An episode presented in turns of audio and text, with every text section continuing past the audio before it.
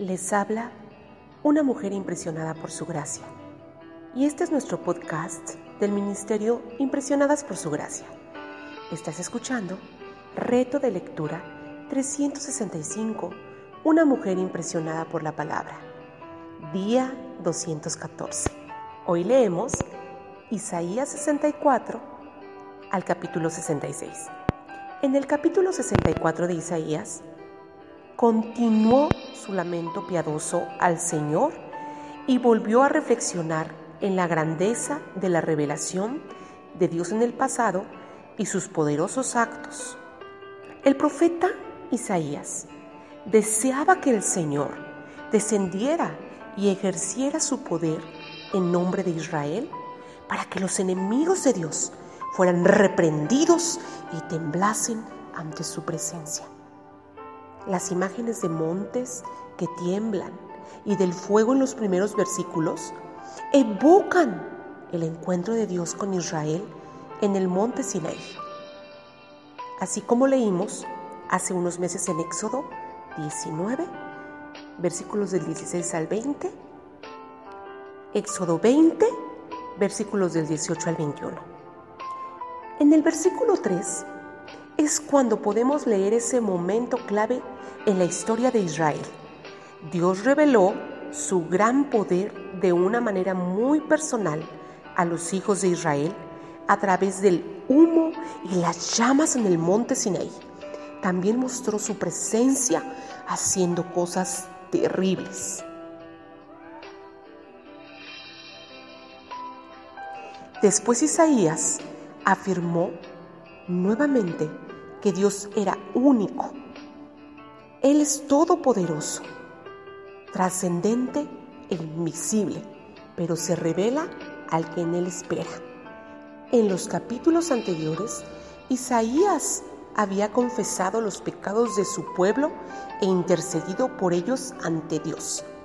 El profeta necesitaba certidumbre, al igual que el pueblo, de que Dios tendría misericordia de ellos y los restauraría. En los capítulos 65 y 66, el Señor dio una respuesta que llevaría la perspectiva de Isaías más allá del destino relativamente inmediato y exclusivo de Israel, incluyendo promesas respecto al cumplimiento definitivo de los planes de Dios para todas las personas, tanto fieles como infieles. La respuesta de Dios a la oración de Isaías confirma que Él haría una obra nueva entre las naciones. Con la repetición de un tema iniciado en los primeros versículos de Isaías, el Señor vuelve a referirse a Israel como un pueblo rebelde.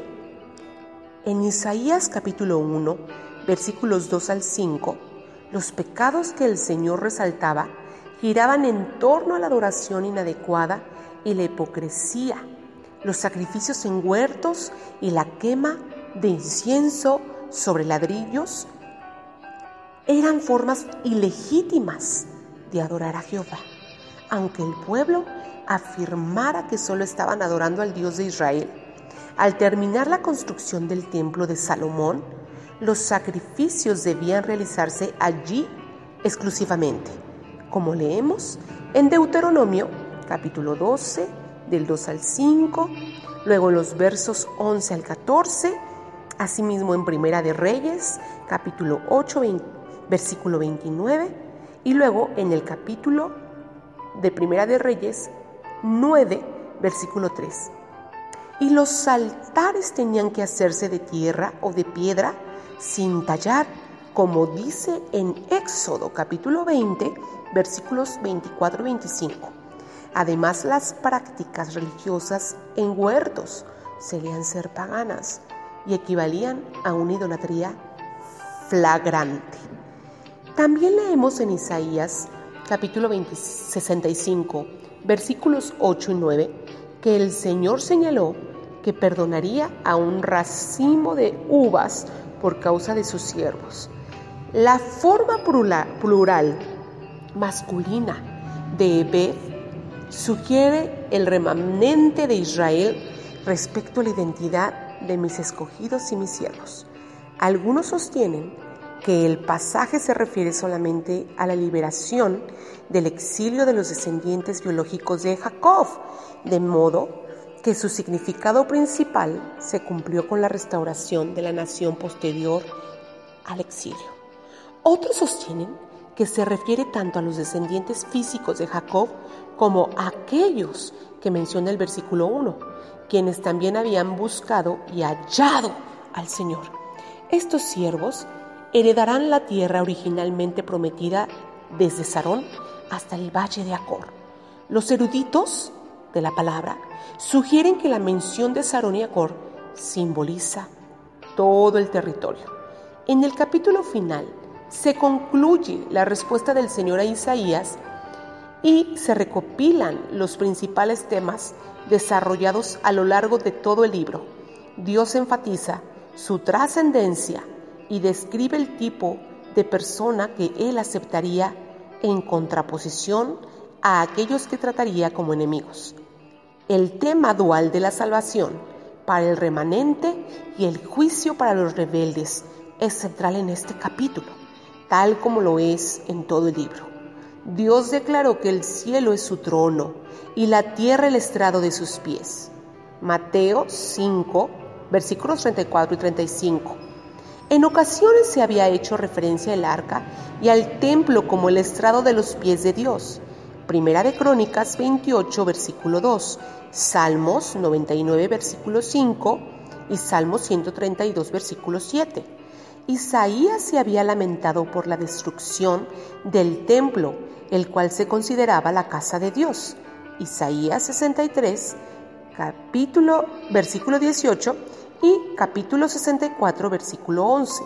Sin embargo, el Señor le recordó a su pueblo la verdad de su absoluta trascendencia. Ninguna estructura hecha por el hombre podía contener a Dios, aunque él había concedido en llenar el templo de Jerusalén con su presencia. Esto se puede leer en Primera de Reyes, capítulo 8, 27 y Primera de Reyes, capítulo 9, versículo 3. Vemos también en el versículo 2 que el tipo de persona agradable a Dios se caracteriza por ser pobre y humilde de espíritu. El adjetivo describe a alguien que reconoce su profunda y gran necesidad. Salmo 25, versículo 16. Salmo 40, versículo 17.